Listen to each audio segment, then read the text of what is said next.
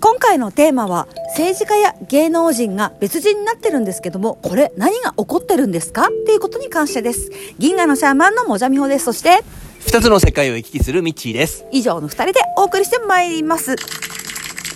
はい。えーとミッチーねそれどういうことですか？ちょっと今日はかなりヤバめな質問なんで恐縮なんですが、あの、テレビとか、あとニュースとか見てると、ネットニュースとか特に、はいはい。あの、芸能人とか政治家とかいるじゃないですか、顔の写真が、あの、以前と明らかに違う、はいそれをまたツイッターとかで比較して、こんなに違ってますみたいなのを言あの上げてくる人もいたりとかして、確かに見ると明らかに違ってたりとかするんです。その意味とかその本人はどこに行っちゃったのかとかどういう目的でそうなってるかっていうのがすごい知りたいんですけど。なるほどなるほど。えっ、と政治家とか芸能人があの明らかに別人やってる時があると。でそれがなんでそういうことをしてるのか本人はどこに行っちゃったのか。えーでどうしどうしてこういうことをするのか目的はっていうことですね。まずなんでこんなことをするのかっていうことに関して言うんであれば、えっとこれはメッセージです。あなた方は代代替可能な、えっと置き換え可能な存在であるっていうことのあのわわざとらしい未来からのメッセージというふうに言っているんだけれども えーとですね、まずそもそも、えー、とああいうふうな人々が憧れるような重要な役割とかポジションっていうものは置き換え可能な存在であるっていうこと特に、えー、と数とか、えー、といわゆる権力を持つような存在っていうのは、えー、と一般的に信じられているような運の良さとか本人の努力とかそういったものとは実は全然関係なかったりします。えーどういうことになんですか？そうしたら。だから例えばあの政治家であれば一定のところまではもちろんご本人の資質とか努力というものも関係していたり周りの方との協力時代というものも関係するんですけれども、えー、といわゆる国を代表するっていうふうなポジションに行くためにはこれは計画の中に参入させられなければいけない。あの本人が望んでいるとかというのではないんですよ。今回この時代このパペットを使おうみたいな形でセレクションされた人っていうのが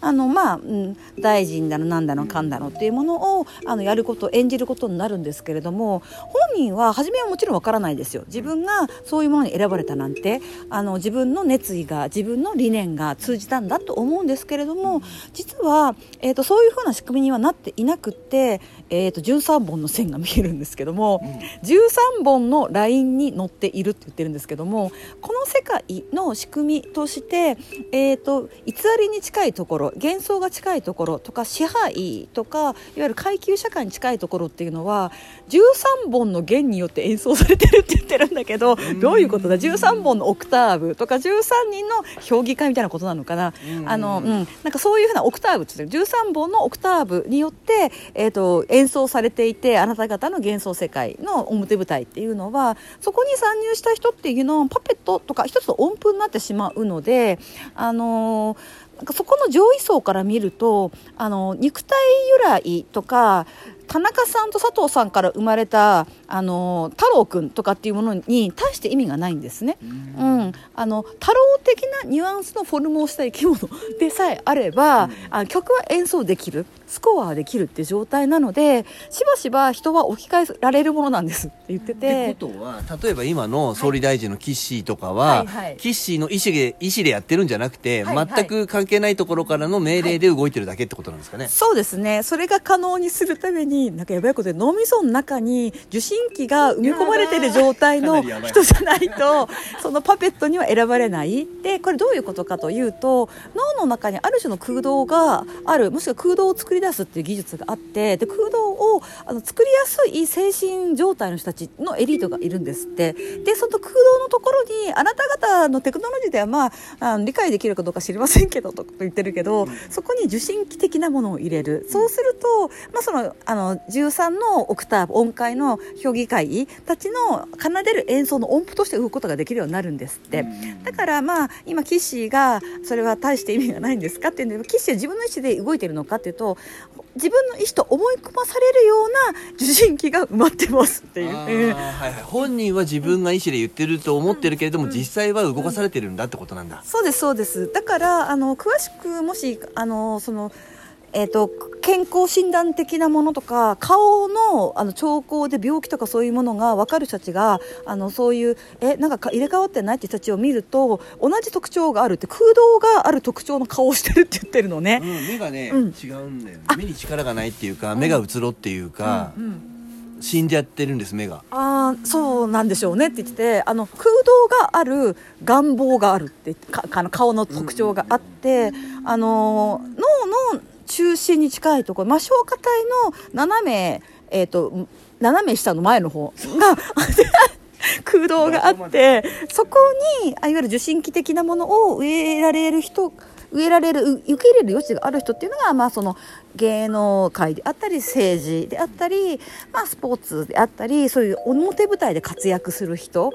になる条件なんです。えってことは政治家じゃなくって、芸能人も自分の意思で働いてるように見えてるけど実際は働かされてるってことですか、まあ、基本的にはそうですね。で、えーとあのー、政治家よりは多分あなた方とって芸能人とかアーティストとかセレブリティっていうのはグッドイメージを持っていることが多いんじゃないのかなと思うんですけれどもそもそも大衆意識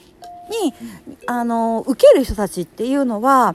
あのそういう13のオクターブに選ばれないと無理ってこともありますし大衆意識に受けるっていうことは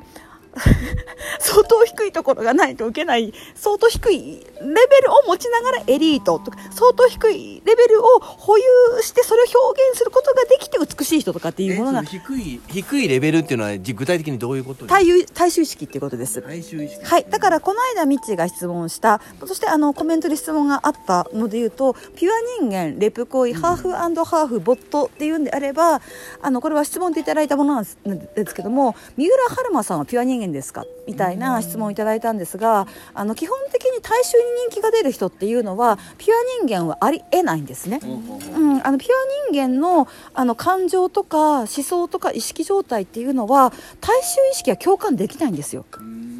え？てんてんてんてん